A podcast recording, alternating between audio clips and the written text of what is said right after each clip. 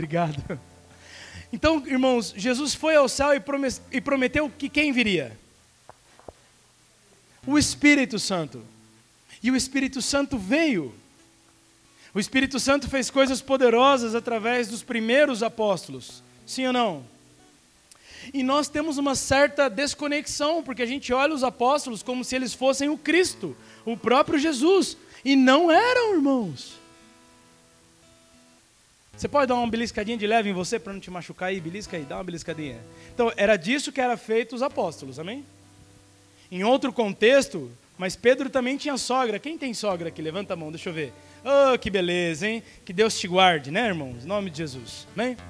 Irmãos, os apóstolos eram feitos dessa matéria aqui, não tinha titânio, não tinha damantio na pele dos apóstolos.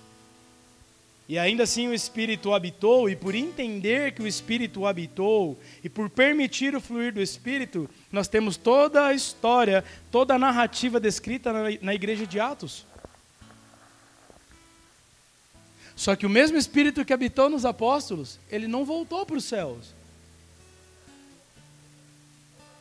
Ele está dentro de nós. Ele está dentro de todo aquele que crê, dentro de todo aquele que nasceu de novo. Lembra em João 3, Nicodemos e Jesus? Jesus fala: aquele que é nascido da carne é da, e aquele que é nascido do Espírito é do.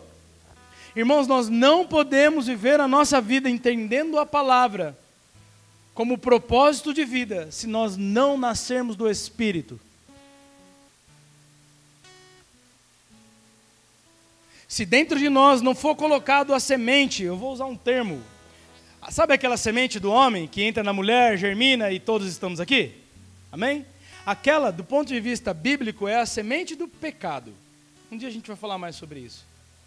Quando a semente de Cristo é colocada em nós, é um processo muito semelhante. Só que agora não é mais a natureza do pecado, é a natureza de Cristo, que vem através do Espírito. Por isso que a blasfêmia contra o Espírito é a impossibilidade de se conectar novamente com Deus. Porque sem o Espírito dentro de nós, o meu próprio espírito humano, ele vai se inclinar o tempo inteiro para a semente do pecado, para a carne, para a alma, para viver bem na terra, para ter tudo na terra, para uma vida terrena. Por quê? Porque a natureza carnal ela é da terra, ela não foi criada no céu. Adão foi criado no céu e trazido para a terra? Aonde Adão foi criado? Do quê? Do pó. Então a minha semente carnal humana, ela aponta para o pó o tempo inteiro, porque essa é a essência dela. Mas quando eu sou germinado pelo Espírito, uma semente começa a ser produzida e ela brota apontando para onde? Para os céus. E alguém me ligando nessa hora, gente. Eu não mudo aqui, né? Então é por isso que se você não nascer do Espírito, você nunca vai entender o plano perfeito de Deus para a sua vida. Você nunca vai conseguir caminhar no trilho. No, sabe quando você pega o trem e põe no trilho? No trilho que te aponta para a eternidade. Nunca. E aí nós falamos o terceiro ponto. Primeiro, Jesus morreu e ressuscitou. Segundo, ele enviou o seu Espírito, prometeu e cumpriu. Terceiro, nos inseriu a um corpo. Então, muitos de nós temos a ideia de congregar de um ponto de vista bastante equivocado. Porque nós não nos vemos como parte do corpo, nós nos vemos como, como simples consumidores da fé. Então tem a loja A, loja B, loja C. Tem o carro A, carro B, carro C, não é assim? Tem o videogame A, B e C, tem tudo A, B e C, não tem? Você tem opção quase para tudo. O congregar não tem a ver com isso, tem a ver com fazer parte de um corpo. E aí eu dei o exemplo, eu vivo batendo o dedinho mindinho, que eu nunca entendo para que, que aquilo serve, né? A não ser para ser cacetado. Certo ou não? Mas eu entendi, desculpa, o Herbert vai me corrigir, pô, tem a ver com estabilidade, na hora que pega a barra e tal. Não, eu sei que tem, tá bom? Beleza? O mindinho tem tudo a ver, o mindinho do pé. Tá certo, gente, mindinho do pé, que eu falei mindinho do pé semana passada e e o anelar do pé, que é o vizinho lá, também existe não? É o que socorre o outro, obrigado, seu Renê. o dedo que socorre o outro, né? Então, irmãos, o mindinho do pé ele tem tudo a ver com a sua estabilidade. Ele tem tudo a ver com você conseguir ficar de pé e não ficar como um barco à deriva. Isso é o dedinho mindinho do pé lá. Só que quando a gente bate, o socorro dele é o anelar do pé. Que começa a fazer um, parte da função que o mindinho agora está impossibilitado de fazer. Então, quando você não congrega, quando você não pertence ao corpo, e eu não estou falando a placa, a denominação, ao corpo sendo desenvolvido, primeiro, você não tem quem te cubra, e segundo, você não cobre ninguém. Adota literalmente a postura de consumidor de fé. Então você pode falar comigo, eu sou parte do corpo. Eu pertenço a um corpo, a qual Cristo é o cabeça. Perfeito. E deve ter mais alguns pontos que eu me esqueci. E aí nós entramos para falar de Colossenses. E eu quero só ler, ler rápido para vocês isso. Para a gente entrar na palavra de hoje.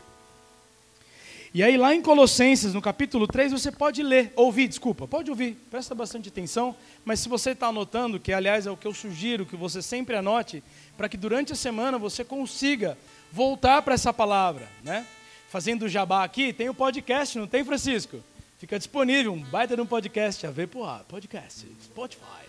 Né? Você pode ouvir, pode compartilhar com as pessoas, você pode se edificar, pode edificar a fé das pessoas. Né? Ao invés de ficar ouvindo só a groselha e o conto da carochinha, ouve a palavra, né? faz bem para a vida.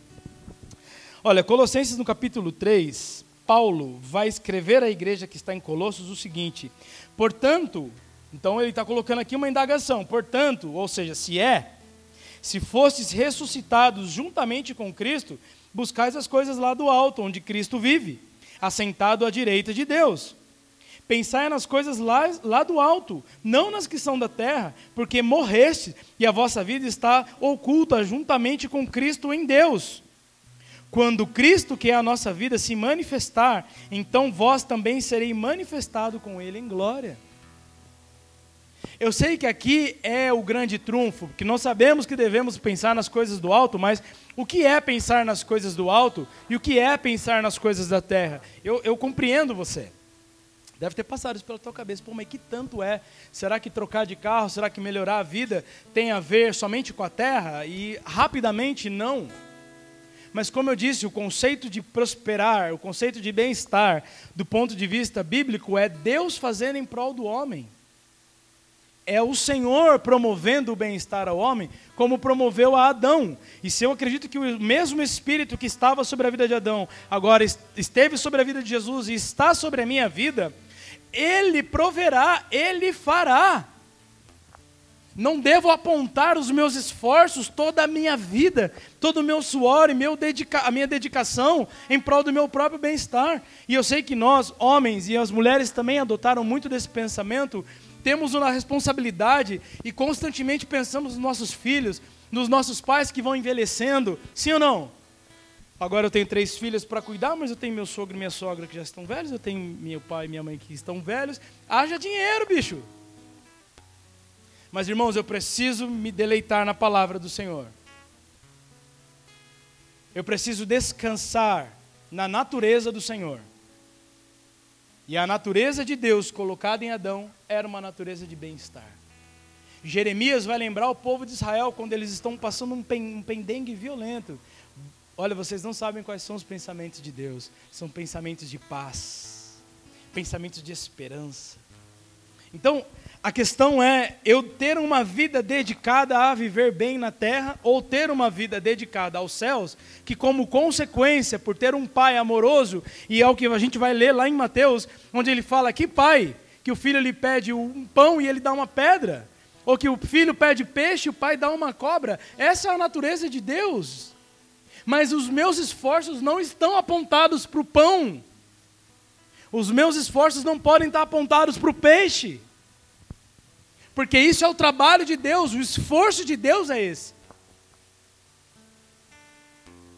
O meu esforço como cristão é aquele que olha para a cruz de Cristo, para a mensagem da cruz de Cristo, e entende que a sequência, a continuidade da cruz é meu papel como corpo de Cristo. E eu tenho condições para fazer isso porque agora o Espírito Santo está dentro de mim. É isso que me autoriza, é isso que te autoriza. A autoridade que estava sobre a vida dos apóstolos está sobre nós. Amém?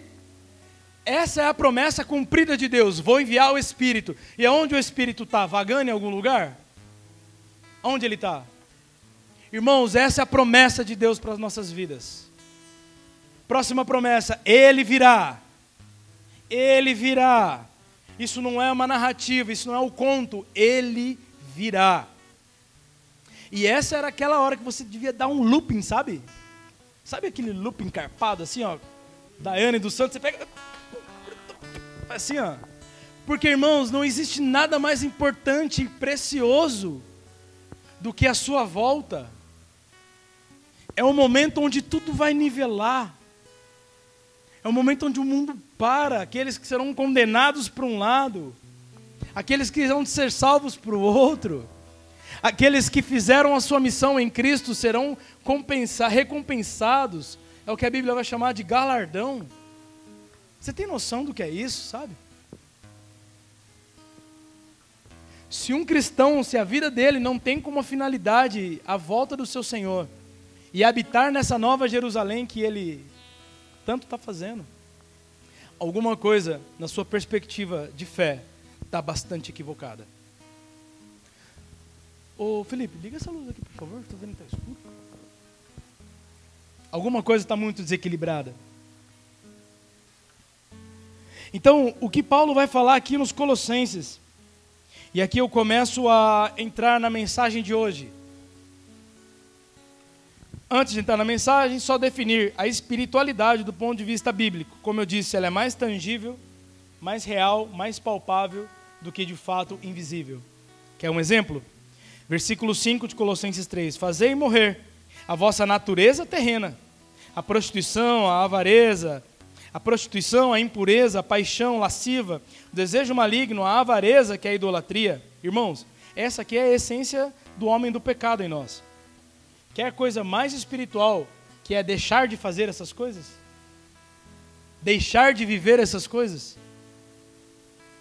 Isso é impossível do ponto de vista humano, Senta com um psicólogo e abre teu coração para ele e fala: Não, eu tenho uma paixão lasciva aqui. Eu olho crianças. Aí ele vai falar: Não, pô, criança não, porque criança dá cana. Ele vai falar: Não, mas é que eu olho, eu sou mulher, mas eu olho uma outra mulher. Não, tá tudo bem, vamos nessa. Eu sou homem, mas eu olho aquele homem. É, tá tudo bem. Eu tenho 80 anos, mas quando eu olho um jovenzinho de 18 anos, ah, tá tudo bem. Por que, irmãos? Por que que tá tudo bem? Para esse mundo que nós vivemos. E não é de agora, tá, irmãos? Olha a Grécia antiga, o que foi. Ah, não quer olhar a Grécia antiga? Então beleza, vamos lá para o Antigo Testamento. Bem lá no comecinho. Olha o que foi a geração de Caim. Quando Deus fala, olha, israelita, casa com uma mulher israelita, mulher israelita casa com um homem israelita, era porque os povos vizinhos, aqueles que não foram de Abel, mas sim de Caim, desculpa, aqueles que não foram descendentes de Sete, mas descendentes de Caim, os descendentes de Caim eram completamente depravados. Quem lembra da ministração do pastor Alan? Lembra, gente? Poderosíssima de Gênesis, não é? Tudo aquilo que foi construído da perspectiva de Caim foi desenvolvimento, eles conseguiram prosperar, mas eram carnais. Eles não tinham nenhum tipo de padrão, e eu não estou me referindo ao padrão somente moral, mas padrão espiritual, que é o que, a partir de um padrão espiritual, eu tenho uma moralidade alinhada com a palavra. Já os filhos de Sete tiveram menos progresso social, mas eram homens tementes a Deus.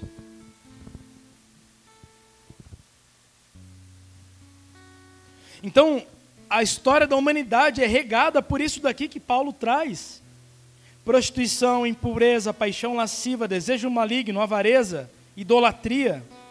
Por essas coisas que vem a ira de Deus. Ora, nessas mesmas coisas andastes vós também em outro tempo, quando vivia ainda em pecado. Agora, porém, despojai, desfazei igualmente de tudo isso, da ira, da indignação, da maldade, da maledicência, da linguagem obscena do vosso falar. Não mintas uns aos outros, uma vez que despistes do velho homem, mas revestivos do novo homem que se refaz.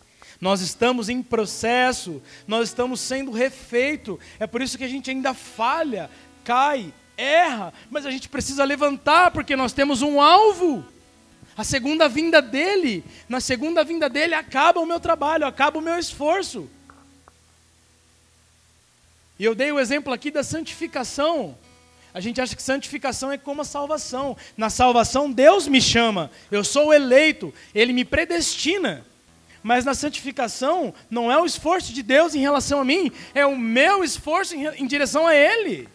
É eu dizendo não para o pecado, é eu negando a mim mesmo, é eu desligando o Netflix e mergulhando na palavra para entender o seu propósito, é eu me desfazendo de amizades que não agregam, é eu se a, se a não tivesse aqui, ela ia me corrigir. Não é eu, é sou. Sou eu! Desculpa, ela deve ouvir depois. Vai falar, amor, não é eu, é eu, sou eu.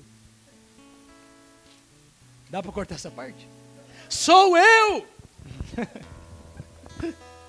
sou eu. No processo de santificação, ele já me habilitou. Ele fala: Ei, você pode largar o pecado e vem. Aí eu falo: Ok, e começo a andar. Sou eu na direção dele. Na salvação é Ele na minha direção. Nós estamos sendo refeitos. E ele vai finalizar aqui a parte B do versículo 11. Porém, Cristo é tudo em todos, irmãos. Cristo é tudo em todos. Não tem bárbaro, não tem grego, não tem judeu, negro, branco, pobre, rico. Cristo é tudo em todos. Me aconselho é que você vá para sua casa depois e continue meditando nesse texto. E aqui eu quero entrar então na mensagem de hoje. Se nós já começamos a entender que a espiritualidade, do ponto de vista bíblico, não é a manifestação de dons, línguas, ou seja lá qual for o dom, interpretação, a espiritualidade do ponto de vista bíblico é desfazer o trabalho de ser refeito todos os dias, a imagem e semelhança de Deus. Essa talvez seja a minha melhor definição de espiritualidade. É estar sendo refeito a imagem e semelhança de Deus todo santo dia. Every single day. Ah, segura, hein, mano? A VPOA lá nos States, hein? Cê é louco. Hoje eu quero começar a falar para vocês, vou fazer uma série de ministrações sobre o homem comum. Agora que a gente já sabe que o homem espiritual é esse que se desfaz da sua natureza velha e refaz a natureza de Cristo, eu quero falar para vocês um pouco sobre o homem comum. O que, que a Bíblia entende como homem comum? O que é o homem comum? O que é uma mulher comum? E tem aqui uma, uma definição de Lutero que eu gosto muito e eu quero ler ela para vocês. Ele diz o seguinte: O fazendeiro removendo o esterco, a criada tirando leite da vaca, agradam a Deus na mesma intensidade que o pastor que prega ou ora, se todos estiverem fazendo o seu trabalho fielmente. Se você for ver no ainda no capítulo 3 de Colossenses, lá no finalzinho ele vai dizer: Tudo que nós façamos, façamos como se estivéssemos fazendo para o próprio Senhor. Nós temos uma visão bastante distorcida sobre o servir a Deus. Porque nós temos uma cultura que ainda herda muito do que aconteceu no século 3. O que aconteceu no século 3? Primeiro, segundo e terceiro século foi a igreja fugindo de um imperador, independente do imperador. Ele botava todo mundo para correr, ou os vários imperadores. Eles saíam de Jerusalém e, à medida que estavam bem, e com uma proposta de: olha, podem voltar. Em Jerusalém há espaço para todos viverem. Quando eles voltavam, aí o bicho pegava. Nero foi um, um deles muito marcante, mas se eu não me engano, foi com Clemente que a igreja e o Estado se unem, porque o imperador falou: gente, para de ser bobo, olha a quantidade desses cristãos. Esses caras, quanto mais você espreme, mais eles aparecem. Quanto mais nós oprimimos, mais eles se multiplicam. Alguém já tentou multiplicar a água viva aqui? Sabe aqueles resíduos de água viva que fica no mar? Que vem uma bolinha, não é a própria água viva, que se a gente pôr a mão nela, a gente toma um trem lá, né? Mas fica aquele resíduo, é uma massa de gel que quando você aperta ela, o que, que acontece?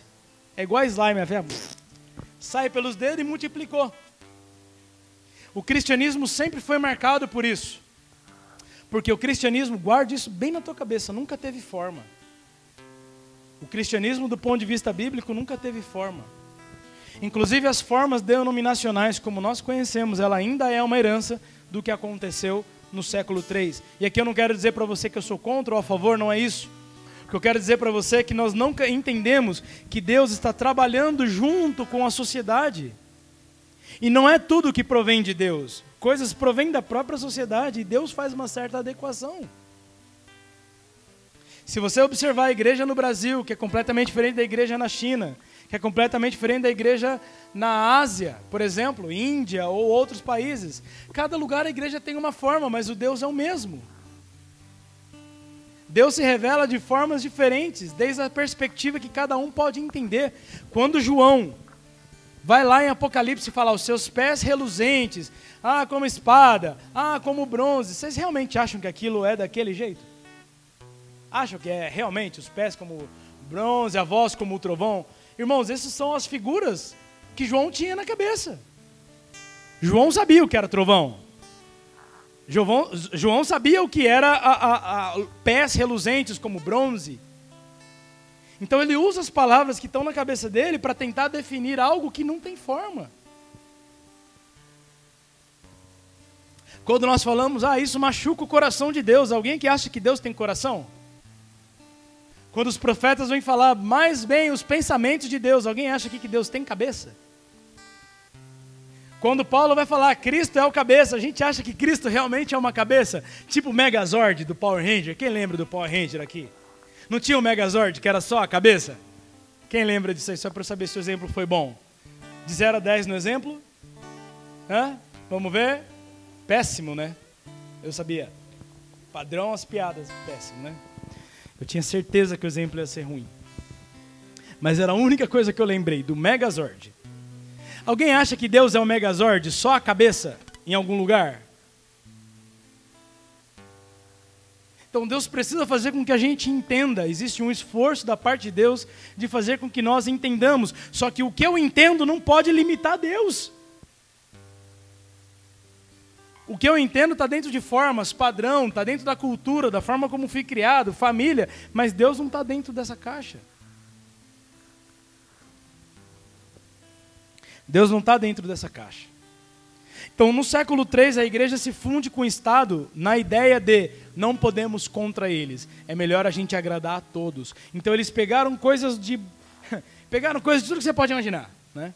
Pegou o que eram as figuras do Estado romano, pegaram elementos do cristianismo, pegaram elementos do judaísmo, pegaram elementos de várias outras seitas que habitavam e que existiam. Lembrar que aquele era um período helenista, então, gregos, romanos, judeus e basicamente todo o restante do mundo estavam fundidos em uma só cultura. Alexandre o Magno só não consegue entrar na Índia, mas subindo sentido Rússia, Polônia, tudo isso fazia parte do Império Greco-Romano, chamado período helenista. Então, no período helenista, os imperadores tratavam de pegar um pouquinho de cada coisa e juntar no mesmo lugar, para fortificar o império. E a igreja cristã nasce nesse formato, irmão. Um pouquinho de cada coisa. Quando você olha a Bíblia, você tem a impressão de que Deus juntou um pouquinho de cada coisa para fazer o seu propósito sobre nós? Ah, peraí, deixa eu ver o que, que fica bom para o Ronaldo. Peraí, deixa eu ver o que, que fica bom para o Pedro. Ah, é que o Pedro não vai viver aqui no ano 1. Pedro vai viver em 2020. Vai nascer ali em 2060, mais ou menos? Não. 2080, 2090. Irmãos, a, a preocupação de Deus não está assim, não funciona assim a lógica de Deus. Deus estabeleceu os seus fundamentos, as suas verdades, para que todo aquele que crê andasse nisso Então, o que Deus convidou o Herbert, convidou a mim, convidou o Felipe, nós estamos debaixo dessa mesma palavra, ainda que, como corpo, o Herbert seja o braço, eu seja a coxa, o Felipe seja a mão. Consegue entender? Como corpo, nós temos um propósito só, nós não temos múltiplos propósitos. Como parte do corpo, sim, eu tenho uma finalidade, um propósito diferente do Herbert, mas como parte de um corpo que tem um propósito maior. Infelizmente, muitos irmãos aderiram a essa igreja do Estado e nós conhecemos ela hoje como Igreja Apostólica Romana. E nós ainda herdamos muitos traços dela. Inclusive, a forma como nós estamos sentados nesse momento é uma herança da Igreja Apostólica Romana. E está tudo bem. Está tudo bem. Se dentro dessa forma a gente consegue buscar ao Senhor, de fato entender o seu propósito, ser desenvolvido na fé em Cristo, está tudo bem, porque o propósito de Deus não é a forma. O propósito de Deus é que Cristo seja desenvolvido em nós. Então, irmãos, nós temos essa herança de que o homem que serve a Deus é esse homem aqui que vos fala, é aquele homem ali que vos prega, é aquela pessoa, diácono, que te recebeu. Irmãos, quando na verdade, olha, presta para prestar atenção, não tem lá o ministro do Supremo, não tem o ministro da pasta, educação, saúde, eles não são ministros? Não tem o ministro da palavra, eles não são ministros, porque ministro é aquele que serve, e do ponto de vista bíblico, todos somos homens comuns a serviço de Deus. O professor que serve na escola, eles servem a maior obra de Deus, que é a criação, o homem. A enfermeira que aplica a injeção lá, ela está a serviço da maior obra de Deus, o homem.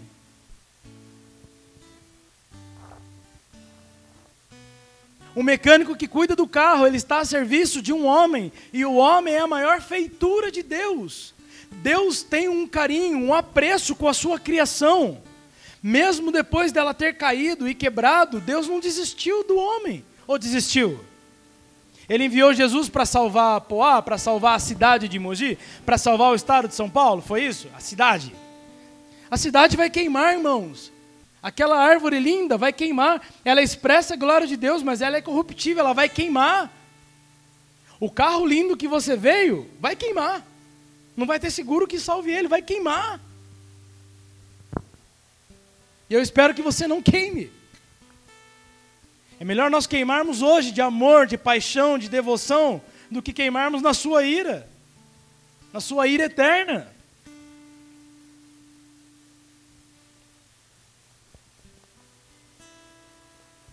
Da perspectiva de Deus, todos os homens estão a serviço de Deus quando eles servem outro homem. Guarda isso no teu coração. Todos os homens são ministros de Deus. Todos estão a serviço de Deus quando eles servem o outro homem. Todos nós. Por isso, seja o fazendeiro tirando leite, seja a costureira costurando a roupa, o mecânico arrumando o carro, o cantor cantando, o pastor pregando, o policial mantendo a ordem cívica, o juiz sendo justo, todos estamos a serviço de Deus. Os que cremos e os que não cremos. Os que creem e os que não creem. Nós que cremos e os que não creem. Todos os homens estão a serviço de Deus. Todos os homens. Todos os homens são salvos? Não, mas todos estão a serviço de Deus. Todos. Então, do ponto de vista de Deus, existe um ponto de vista de Deus que ele vai muito na contramão do ponto de vista ah, moderno. Então, se você observar toda a sociedade moderna, ela aponta para sucesso. Se alguém diz que não tem sucesso, automaticamente ele é sinal de um fracasso. Essa definição de sucesso bíblica, você deve saber que ela não é a mesma definição de sucesso do ponto de vista palestras, certo? Sim ou não? Significar o sucesso do ponto de vista de Deus passa pela cruz, passa pela vida de Jesus. Significar o sucesso precisa passar pelo novo nascimento. Senão nós vamos acreditar em tudo menos na palavra. E como vocês podem observar, em momento algum eu disse que Deus não busca ou que nós não, de, não devamos ter bem-estar. Só que como ter o bem-estar precisa ser ressignificado dentro de nós. Como empenhar a nossa vida no momento onde tudo aponta para que você cresça e a Bíblia aponta para que você diminua. Lembra que eu falei de João Batista? João Batista disse o quê? Convém que você cresça e eu. É impossível os dois crescerem juntos. Se você plantar duas sementes no mesmo lugar, sabe que somente uma semente vai germinar. A não ser que seja milho, né? Plantas de arbustos que conseguem cada uma ir para um lado. Mas se você plantar duas, árvores, duas sementes de árvores, dois mognos, duas aroeiras, dois eucaliptos, no mesmo lugar eles não nascem, porque um vai matar o outro. Uma semente só germina. E aí a lei da física, não é? Dois corpos não ocupam o mesmo mesmo espaço, mesmo lugar. Se nós queremos que Cristo cresça, eu preciso diminuir. E aí nós temos que tomar uma decisão: eu cresço ou ele cresce? Quem cresce nesse jogo? Quem cresce? Naquilo que você faz, quem cresce, você ou ele? Naquilo que você é, quem está crescendo? Você ou ele?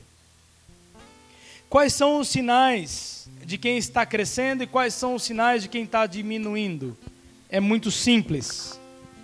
Quando nós olhamos para os discípulos, nós vemos homens em processo de diminuição. Quem lembra do Chapolin Colorado e as suas pastilhas encolhedoras aqui?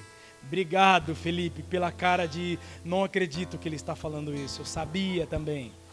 Eu sabia bastante, irmãos, mas o tema aqui está pesado, eu preciso diminuir, senão vocês não vão voltar domingo que vem. Ou vão reclamar lá no saque da adoração e vida. Putz, o pastor em Poá só fica falando da Bíblia. O cara não fala de dinheiro. O cara não fala de prosperidade. E aí, o que, que vai acontecer? Vão me, vão me demitir do ministério. Né? Então, por favor, não reclamem de mim lá. Por favor. Irmãos, a pastilha de encolhedora lá do Chapolin Colorado é aquilo que ele tomava. E toda vez que ele tomava, ele era beneficiado porque ele precisava passar lá o buraquinho da fechadura, ele tomava e ele conseguia passar, né? Ele precisava tomar a pastilha encolhedora para passar por debaixo da porta, e ele conseguia passar. Irmãos, até o Chapolin Colorado foi beneficiado por diminuir. Imagina a gente. Quando nós olhamos para a vida dos discípulos e nós achamos que os discípulos passaram ali entre os três ou cinco anos de ministério público de Jesus, e não foi, irmãos. Os discípulos passaram aproximadamente um ano e meio somente com Jesus. E eu não sei se você sabe, mas nem todos os discípulos eram de tempo integral. Alguém riu lá, é verdade, moça. É bíblico, viu? Eu dou, eu dou a fonte para vocês. Nem todos, irmãos. Já no final da vida de Cristo, da vida física, sim, todos os doze estavam rendidos aos seus pés em tempo integral. Mas durante a sua jornada, nem todos estiveram em tempo integral. Sabe o que isso desmonta na nossa cabeça? De que servo de Deus é o pastor que está em tempo integral. Eu sou pastor em tempo integral, mas eu não trabalho em tempo integral no Ministério Adoração e Vida.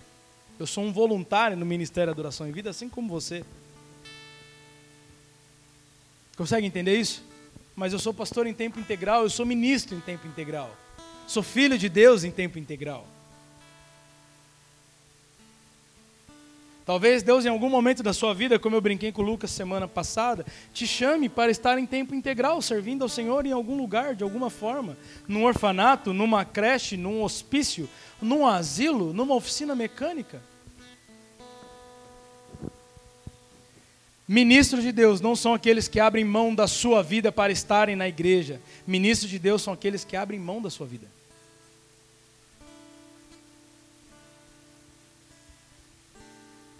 Os ministros não são aqueles que um dia olha, como eu olhei lá na minha adolescência e decidi, eu quero ser pastor. Ministros de Deus não são esses. Também são, mas não só esses. Ministros de Deus são todos aqueles que abrem mão da sua vida. Todos aqueles que entendem que o mesmo Espírito que estava sobre a vida de Elias, estava sobre a vida de João Batista e está sobre a nossa vida hoje. Por quê? Porque tem a condição de negar a si mesmo, de abrir mão da própria vida em prol da causa de Cristo. E eu não vou perguntar se você tem essa disposição, porque muitas vezes nós não temos. E às vezes nós temos por um período, mas fraquejamos e deixamos de ter, assim como os discípulos também. Pedro negou Jesus, e na vinda do Espírito, Pedro foi o protagonista. Ah, depois que Pedro foi o protagonista, ele continuou pisando na bola. Olha a treta em Atos 15 de Pedro e Paulo. Você sabe quanto tempo demorou para o apóstolo Paulo ser reconhecido pelos apóstolos em Jerusalém, que era tipo uma elitezinha? Uh, os apóstolos de Jerusalém. Era tipo assim. Demorou 13 anos. Apóstolo Paulo quebrando tudo, irmão. Demônio viu o cara. Não era assim? Ó, você eu não conheço não, mas Paulo, opa, eu sei quem é o caboclo. Paulo estava quebrando tudo, irmão. Quebrando tudo. Olha Coríntios, estive entre vós, a minha declaração não foi como aos carnais, mas como aos espirituais, em demonstração de poder. E não somente um poder externo, dunamis, dinamite, que vem de fora para dentro, mas o poder aqui, esse poder aqui, ó, de virar chave. E olha o que, que ele vai dizer aos Romanos, capítulo 12. Transformai o vosso pensamento. Tem que ter muita autoridade para virar para alguém e falar: muda nisso. Porque o homem é quase que imutável, gente. Quem convive com alguém ou com alguém, com alguns, e que desde que você conhece a pessoa é daquele jeito e nada mudou e nem vai mudar. Só levanta a mão para eu ver aqui. Agora eu vou fazer uma pergunta: homens por si mudam? Sim ou não? Não muda. Até dá uma adequada, né? Não é? Dá uma adequadinha ali quando precisa. Uma manipulaçãozinha, fica um tempinho, aí daqui a pouco dá aquela descambada, porque homens não mudam. Então, quando Paulo vira e fala aos romanos: Olha, transforma a vossa mente, transformai a vossa mente, para que a boa, perfeita e agradável vontade de Deus seja manifesta sobre a sua vida. Quer maior manifestação de poder? É óbvio que os milagres fazem muito, são muito importantes e tiveram um papel de extrema relevância. Mas se você observar muito bem, os milagres que Jesus operou, muitas vezes, não era basicamente para curar a pessoa, mas era para que a incredulidade de muitos pudessem ser desarmadas. Quem já viu um disjuntor sendo desarmado? Quando ele faz clique, né? Disjuntor. Os milagres de Deus muitas vezes só servem para desarmar o nosso disjuntor.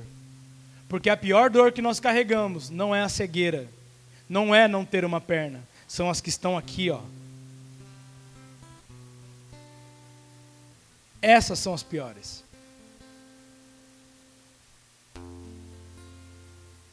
Então, como as pessoas não acreditavam que Jesus, de Belém, o que, que pode vir bom de Belém? Quem lembra dessa indagação?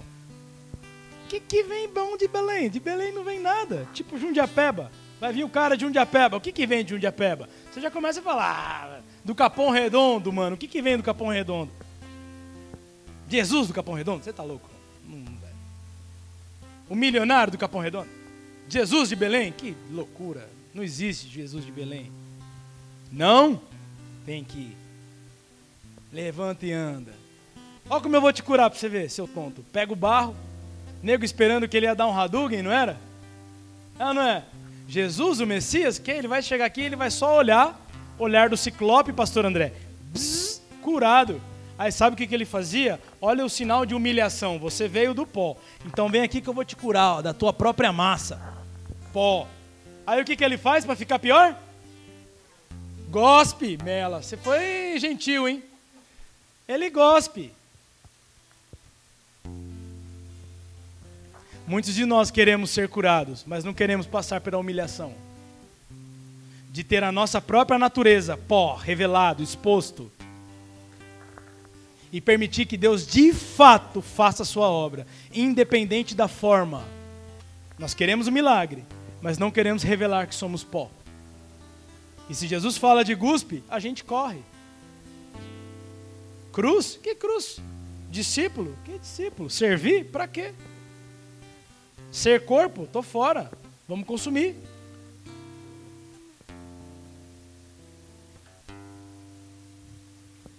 Vamos consumir. Olha o que, que os facilitadores vão lembrar bem desse texto, mas olha o que, que diz lá em 1 Timóteo, pode abrir a sua Bíblia, capítulo 3. Filipão, me traz um copinho de água, por favor. E se puder, na outra mão, um cafezinho também. Porfa. abusando da sua boa vontade. Acharam? À medida que acham, dá um glória a Deus, irmãos, porque eu estou me sentindo isolado aqui, sabe? Eu estou achando que vocês vão lá no saque depois da adoração em vida mesmo. Estou achando. Dá um glória a Deus aí. Bom dia. Pede um café pro Felipe também, eu não sei, mas não me deixa aqui isolado, né? Sozinho. Felipe é gente boa, tem um coração generoso. 1 Timóteo capítulo 3 diz, diz: Fiel é a palavra. Fiel é a? Fiel não é a minha experiência com Deus. Fiel não é a minha, o meu discernimento no Espírito. Fiel não é o meu dom. Fiel não é a minha interpretação bíblica. E fiel não é a minha história bíblica também. Ah, me converti há 30 anos atrás e tal. Não, irmãos. Fiel é a palavra. E se alguém aspira ao episcopado ou bispado, não sei como é que está na sua palavra, excelente obra almeja. É necessário, portanto, que o bispo seja. O que está escrito? Continua aí, por favor. Amém. Vamos lá, pessoal. Olha, é necessário, portanto, que o bispo seja. que mais? Continua aí.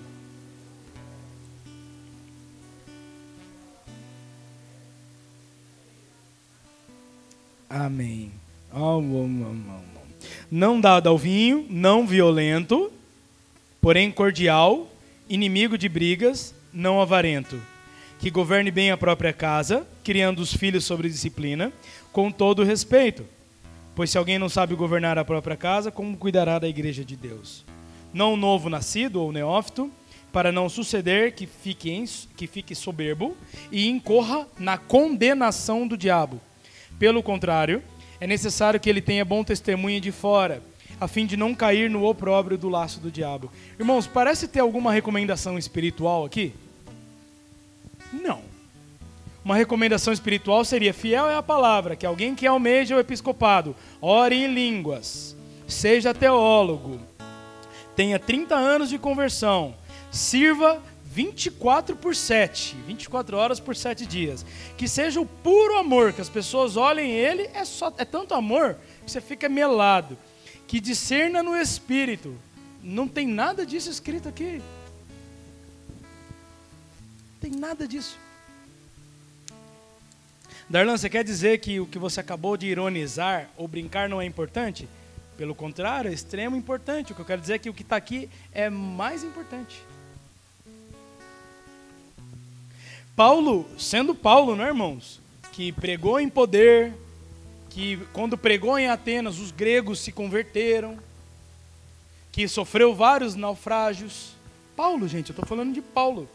Quando vai escolher os bispos da igreja, ele traz recomendações totalmente tangíveis. Cuida bem da sua filha, cuida bem do seu filho. Olha, governa bem a sua casa. Conheça a palavra para que a sua vida ande no trilho. Seja hospitaleiro, modesto, apto para ensinar. Irmãos, a espiritualidade do ponto de vista de Paulo, ela é explícita na sua carta. Mas nós trocamos o fiel é a palavra pelo fiel é a experiência. Então nós vamos naquela boa vigília de sexta-feira, que logo voltaremos. Voltaremos, não teremos as nossas vigílias aqui de sexta, amém? Quem gosta de orar aí? Deixa eu ver. Não tá mentindo não, né, irmãos? É, né? Isso aí, mente não. Se não gosta, você dá aquele miguezinho. Ah, mas ora, Jesus, tá difícil, não tem problema não. Vamos ajudar, vamos orar. Então nós voltar, nós teremos as nossas vigílias às sextas-feiras. Mas muitas vezes nós acreditamos que fiel é a vigília, que o pastor revelou tal coisa, que a irmã me entregou tal palavra. Fiel é a profecia, irmãos. Fiel é a palavra. A palavra de Deus, aquilo que ele, na sua soberania, decidiu que entrasse aqui nesse livro, dividido por Antigo e Novo Testamento, por evangelhos, carta, cartas pastorais e Apocalipse. Fiel é a palavra. Quer desenvolver a espiritualidade? palavra. Porque na palavra eu encontro o caminho da oração, na palavra eu encontro o caminho da, do jejum, na palavra eu encontro o caminho da conversão, Na palavra eu sou confrontado pelas coisas que ainda fazem parte de mim e não deveriam. Esse é o único momento que eu aceito revelar o pó que eu sou e permitir que Jesus me cure, nem que seja com guspe.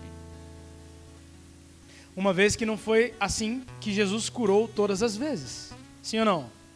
Mas naquele momento foi necessário. Não é todo tempo que vai ser sangue, suor e lágrima, porrada e bomba, irmãos. Também tem amor para dar, mas às vezes a gente precisa de sangue, suor e lágrima mesmo. Precisa ser apertado, esmagado, porque a nossa vida com Deus vai frouxa. Nosso compromisso com Deus vai frouxo. E é melhor a gente ser ajustado aqui do que ser exprimido no julgamento. No julgamento final. João vai dizer que se pecamos temos um advogado. Ninguém precisa de um advogado se não existe um juiz. Pô, né, Vanessa? É. Precisa de advogado se não tem um juiz para sentenciar? E quando João fala se alguém peca, ele está falando para os que creem. Porque os que não creem não têm consciência de pecado. Sim ou não? Mulher no poço de Samaria. Jesus chega perto dela e fala: E aí, minha filha? Não é? Como é que estamos aí? Ah, estamos bem, Jesus. Aí é o maluco que está dormindo na sua casa lá, ah, tá lá. Ela não fala, ele é o meu pecado. Porque qual era a consciência de pecado dela? Quando João vai falar, se você peca, tem um advogado. É porque, irmão, o juiz está para mim. Para mim, Darlan.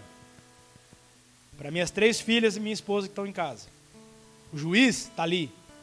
O juiz um dia julgará nós. Vai me julgar, vai falar, Darlan, aqui ó. Tá aqui ó. Porém, se alguém não sabe governar a própria casa, ele vai me perguntar o que é que você fez da vida da Adna.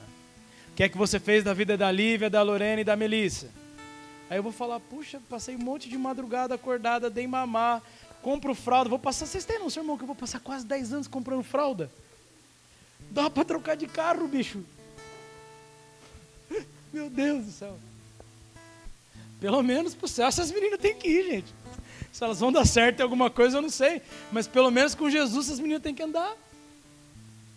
Que eu oro com elas, eu ensino a palavra, eu exorto, eu doutrino, eu encho de amor. Eu sento e brinco. Eu revelo para ela não o Deus institucional que está no culto de domingo, mas o Deus que salvou o pai delas. O Deus que instrui o pai delas. Se ela vê o pai dela sendo amoroso com a mãe delas, é porque aprendeu aos pés de Jesus. se depender da gente, os homens aqui sabem do que eu estou falando, gente. E vocês, mulheres, sabem também do que vocês são. É, é. Diante vocês me olharem com essa cara, vocês sabem do que vocês são feitas. É, vocês sabem, minhas filhas. Vocês sabem do que vocês são feitas. Opa! Revelação. Chá revelação, né, irmã Sandra? A gente sabe. E mesmo aqueles que ainda não sabem, os mais jovens, Rian, Cauã, Gabriel, vocês vão saber. Essa humanidade nossa aqui, irmãos, se ela não for submetida a Jesus, ela só faz caca. É só atrapalhada, patati patatá o tempo inteiro. Mas o tempo inteiro ela não dá folga pra gente, não. Não é uma coisa você falar, ah, carne, na boa, vou deixar você um pouquinho que eu preciso de férias.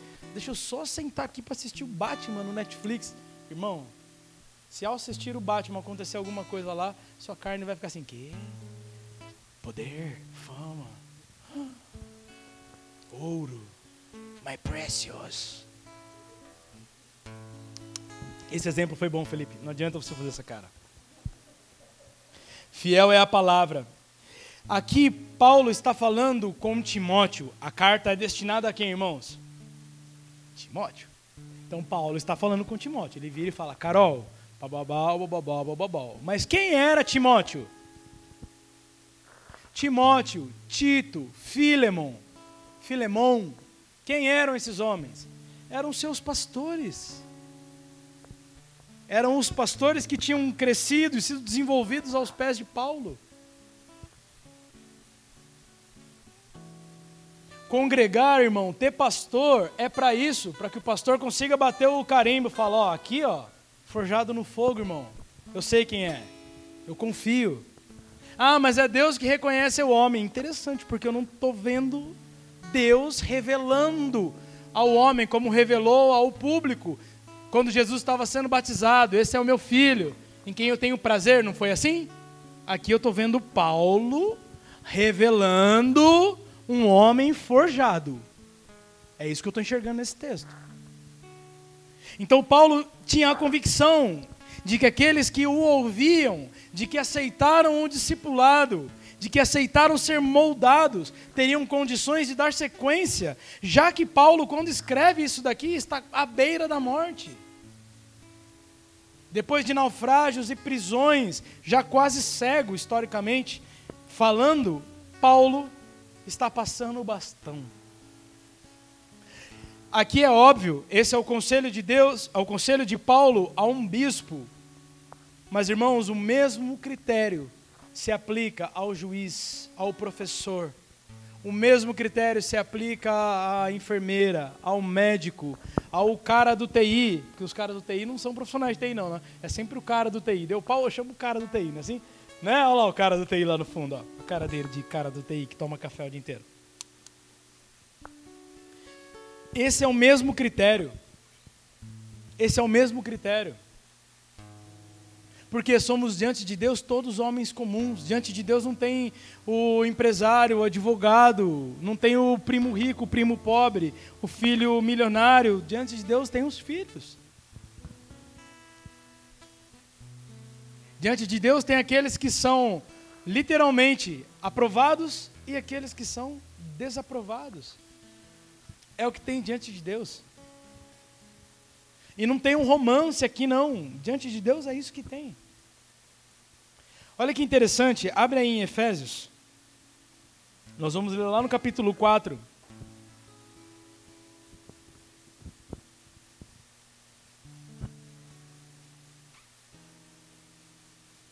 Partir do versículo 7. Efésios, capítulo 4, versículo 7. Eu quero finalizar com esse texto. Diz assim: A graça foi concedida a cada um de nós, segundo a medida ou proporção do dom de Cristo. Então, irmãos, a graça de Deus, ela foi dada aqui de uma forma diferente. A graça que foi dada a Raquel não foi dada ao Pedro. É a mesma graça, mas em proporções diferentes. A graça que foi dada ao pastor André, em proporções diferentes, a Evelyn. Sabe por que, que existem proporções diferentes? Porque existem esferas de atuação diferentes. Quando ele subiu às alturas, levou o cativo o cativeiro e concedeu dons aos homens. Olha que interessante. Nós não sabemos de fato quem é o escritor de Efésios, mas aparentemente também é Paulo que escreve a Éfeso. A igreja que está em Éfeso. Diferentemente da carta pastoral, que é o que ele escreve a Filemon, a Tito, aqui é uma carta destinada à igreja. E Paulo começa dizendo aqui que Cristo foi levado às alturas e levou aquele que estava cativo. E ele podia falar aqui, olha, levou o que estava cativo e agora todos os homens vão viver livres. Porque alguém que estava cativo e agora não está mais, está livre, não é isso? Mas ele fala, não, deu dons aos homens. O dom que Deus nos dá nos amarra, ele não nos liberta, ele nos prende a Deus. Se você tem o dom de cuidar, esse é um elo que te liga a Deus. Você tem o dom de falar, o dom de dar, o dom de administrar, irmãos. Os dons é aquilo que Deus nos dá e que nos mantém conectado com Deus para o seu serviço. Não é para engavetar, não é para morrer, é para servir.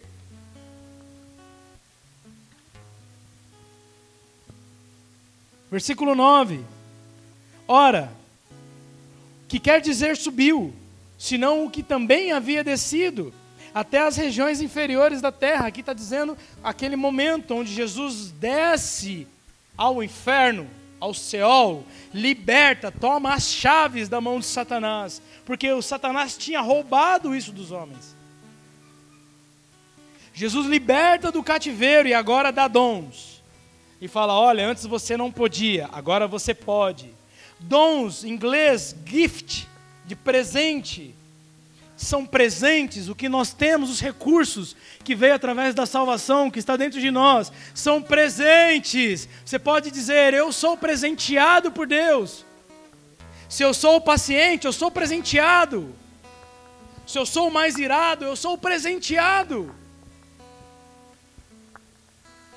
Quem você é é um presente de Deus e que precisa estar sendo refeito todos os dias. Nós lemos isso, Colossenses 3. É um presente da parte de Deus. E ele mesmo, versículo 11, concedeu os uns para apóstolos. Agora, observa que o autor muda o assunto. Ele muda o assunto. Primeiro ele fala de dons. Agora ele começa a falar de ministérios. Ele mesmo concedeu um para apóstolos, outros para profetas, outros para evangelistas, para pastores e mestres, com vista ao aperfeiçoamento dos santos, aperfeiçoamento sendo refeito. Olha como tudo tem o mesmo link. Para desempenho do seu serviço, servir. A gente muitas vezes dá aquela desculpa de Marta e Maria, né? E a gente olha Marta como se fosse a bruxa, é ou não é? Sim ou não? Ai, Marta, Jesus estava ali, você estava servindo, irmãos, eles tinham que comer, não tinha que comer? Jesus chegou, não tinha uma casa limpa? Os filhos não estavam criados? As crianças não estavam banhadas? Fralda trocada? Os e-mails já não tinham sido enviados? Hã? As contas não estavam pagas? Sim ou não? Porque se não tem isso, não vira uma desordem. A criança cheia de cocô, a conta que não foi paga, os e-mails que não foram mandados, não, não vira uma desordem? Deus é um Deus de desordem? O ser comum, o homem comum, serve a Deus, pagando boleto, indo ao mercado, fazendo atividade física, aconselhando, orando, jejuando, porque o homem comum é o homem espiritual em todo o tempo. Nós não somos espirituais quando estamos na igreja, ou quando estamos orando em línguas, ou quando estamos tendo uma revelação, ou quando nós estamos lendo a Bíblia. Nós somos. Nós simplesmente somos. O homem comum e o homem espiritual são as, as mesmas pessoas. Nós achamos que a responsabilidade de orar é do pastor, são dos ministros. É nossa. A responsabilidade de fazer isso acontecer é do pastor. É nossa. Toda casa tem um irmão mais velho, tem um pai, tem uma mãe, mas a casa precisa estar empenhada. A responsabilidade é da casa.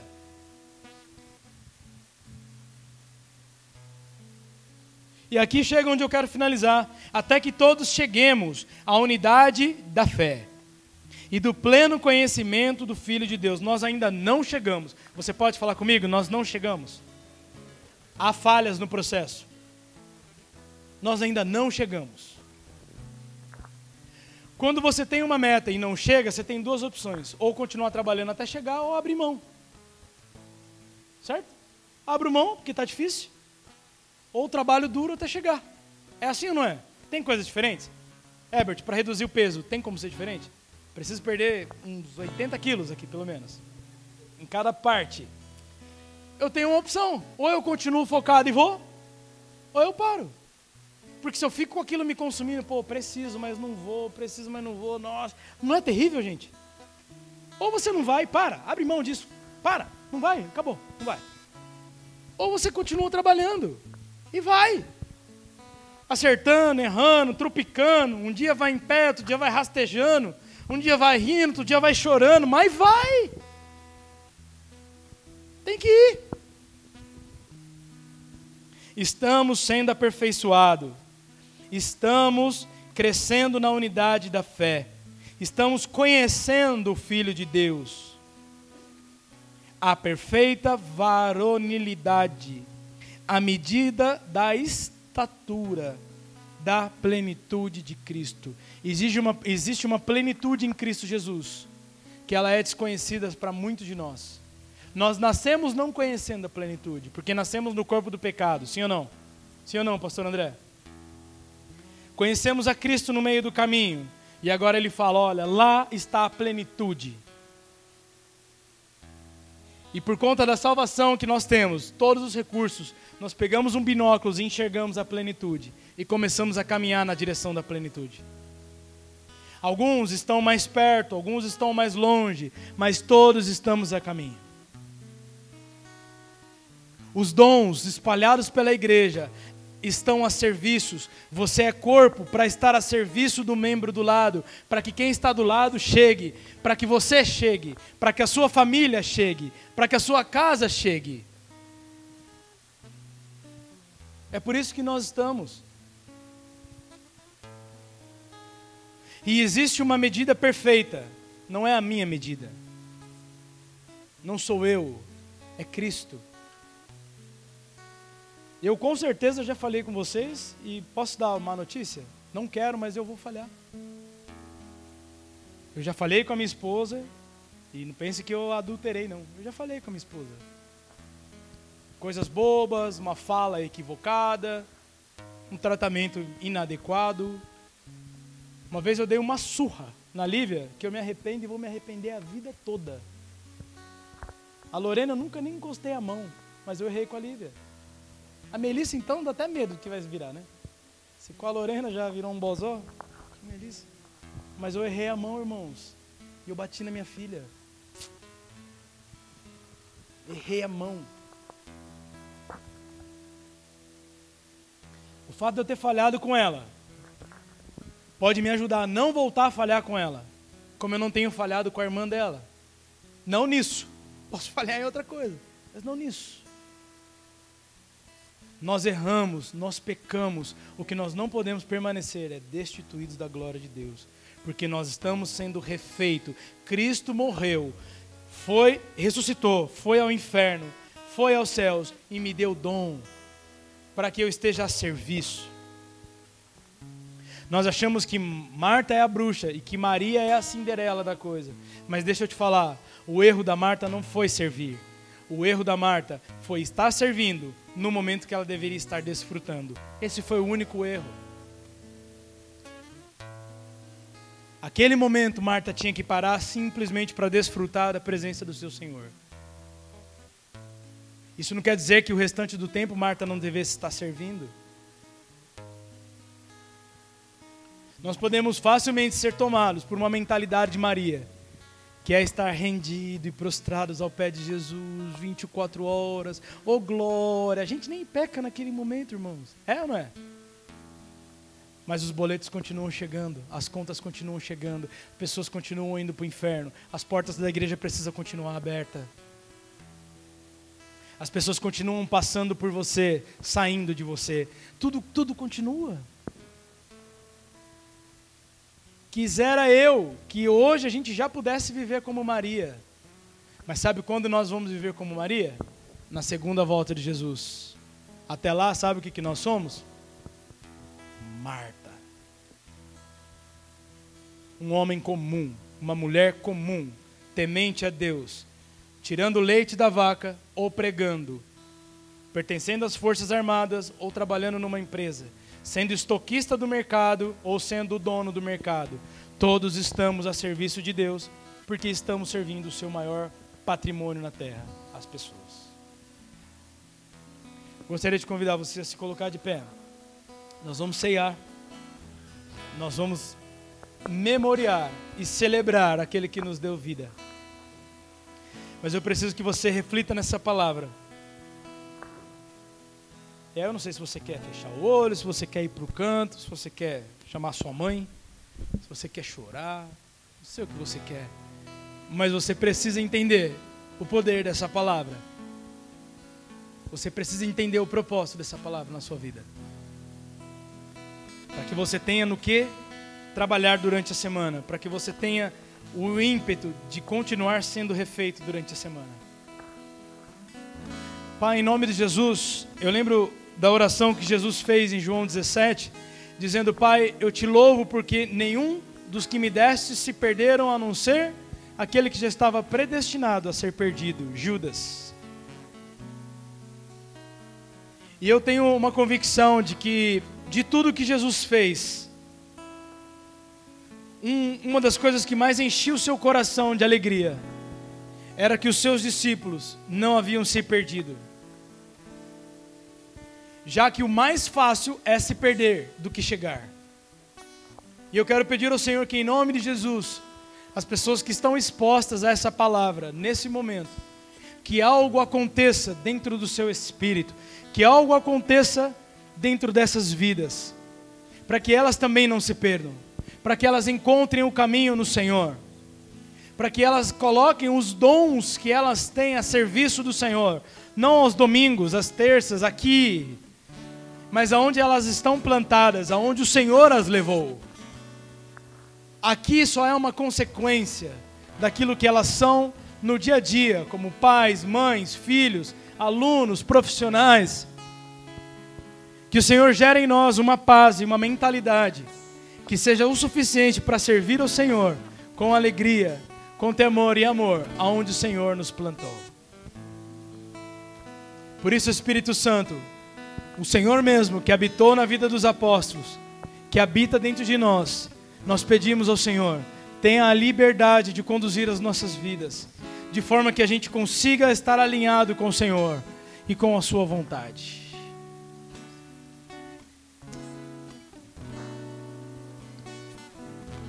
Em nome do Senhor Jesus. Amém. Amém, irmãos? Podemos aplaudir ao Senhor e a Sua palavra?